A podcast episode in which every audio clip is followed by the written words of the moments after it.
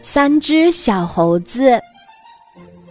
一个晴朗的下午，三只顽皮的小猴子在池塘边的树林里玩皮球。你传给我，我传给他，他们玩的好高兴呀。正在这时，一只小猴子没接稳皮球，皮球在地上一蹦，跳到池塘里去了。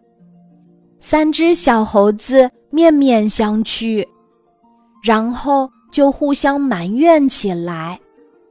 其中一只说：“你怎么这么笨呀，连皮球都抓不住？”另一只说：“怎么能怨我呢？都怪你力气太大了。”只有第三只小猴子托着腮，好像在考虑什么。喂！都什么时候了？你怎么还发愣呀？另外两只猴子把火都撒在了他的身上。发生了问题，我们不应该相互埋怨，应该尽快想出好办法才对。第三只小猴子不慌不忙地说：“那你想出好办法了没有呀？”另两只猴子问。只见第三只小猴子向他们做了个鬼脸儿，然后迅速爬上池塘边的一棵大树。另两只猴子困惑不解。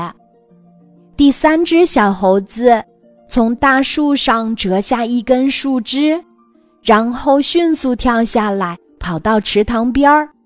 他用树枝把池塘里的皮球捞了起来。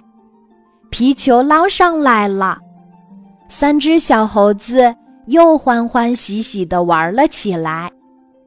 小朋友，如果你的身边发生了类似的事情，你是忙着抱怨呢，还是尽快想出解决问题的办法呢？